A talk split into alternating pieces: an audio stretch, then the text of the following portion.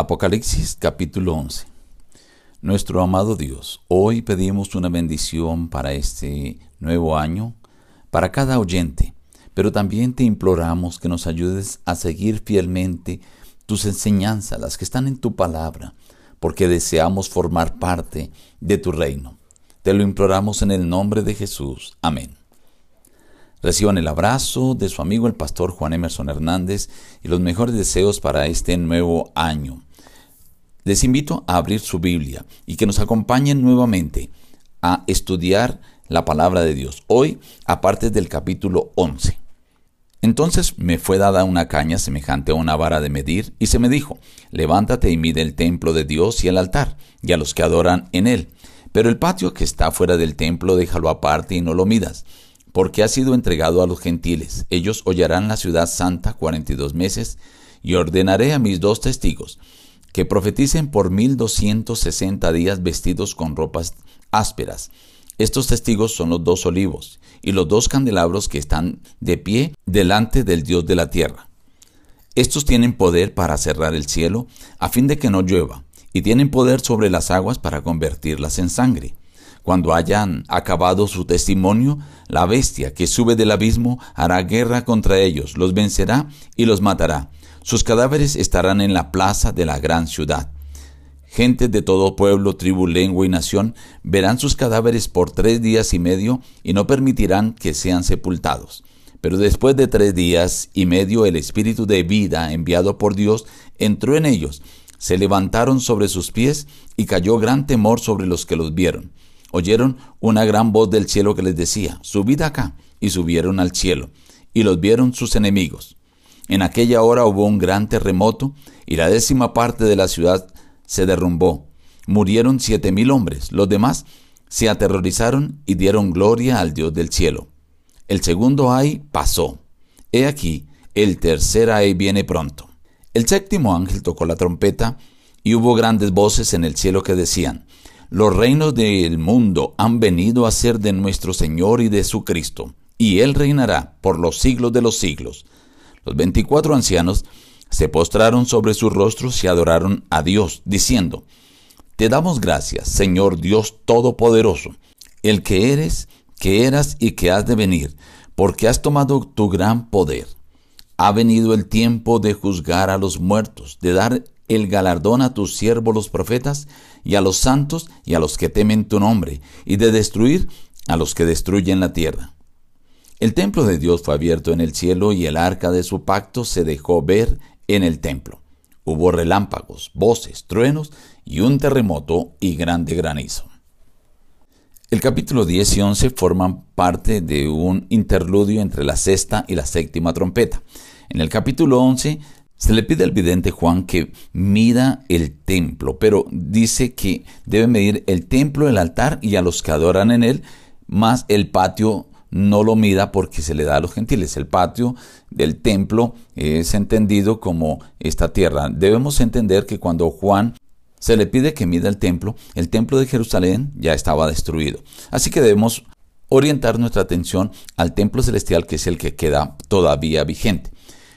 Allí le dice que hollarán la santa ciudad por 42 meses. Estos 42 meses, si lo multiplicamos por 30 días cada mes, nos da un total de 1260 días.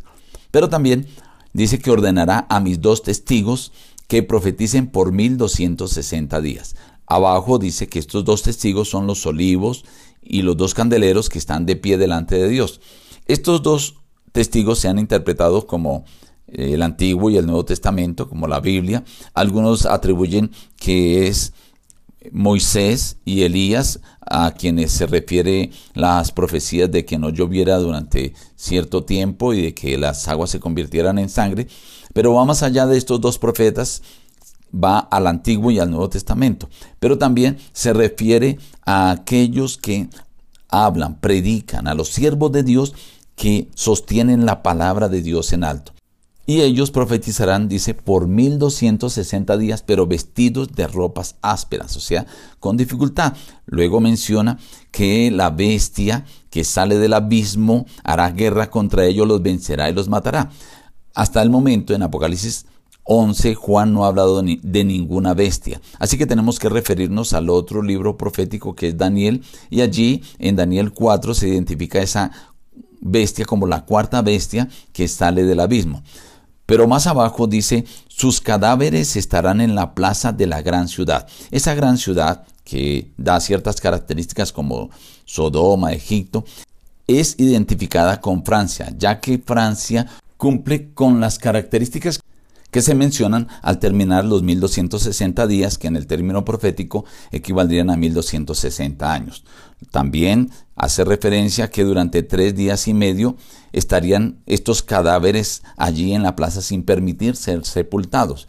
Cuando traducimos estos tres días y medio a tres años y medio, hay una aplicación al periodo de la primera Francia, cuando dio el decreto de la abolición de la religión el 26 de noviembre de 1793 y duró hasta mediados del año 1797 cuando se quitó las restricciones religiosas.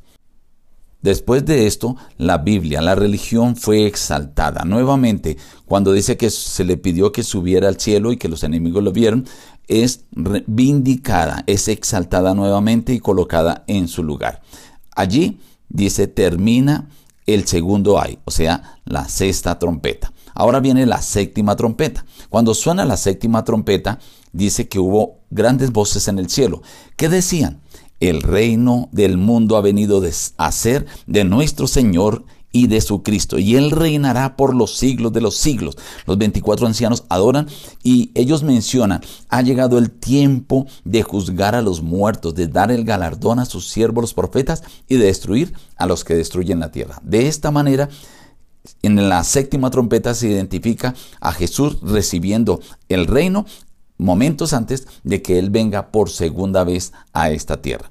Termina el capítulo con el versículo 19 mencionando que se abre el templo y se deja ver el arca del pacto. El arca del pacto está en el lugar santísimo. Esto quiere decir que de aquí en adelante los eventos que se narran en Apocalipsis tienen que ver con lo que sucede en la época cuando Jesús entró al lugar santísimo a interceder por su pueblo, que según las profecías que ya hemos mencionado, tiene su cumplimiento a partir de 1844 cuando se cumple la profecía de los 2300 días de tarde y mañana, que es la purificación del santuario. Estimado amigo, el Señor Jesús es quien reinará, Él es quien juzgará y Él dará el pago a cada uno. Para que tú y yo podamos formar parte de ese reino, la invitación es para que sigamos las enseñanzas de Cristo Jesús tal como están en su santa palabra. Nos despedimos diciendo, busca a Dios en primer lugar cada día y las demás bendiciones te serán añadidas. Que Dios te bendiga.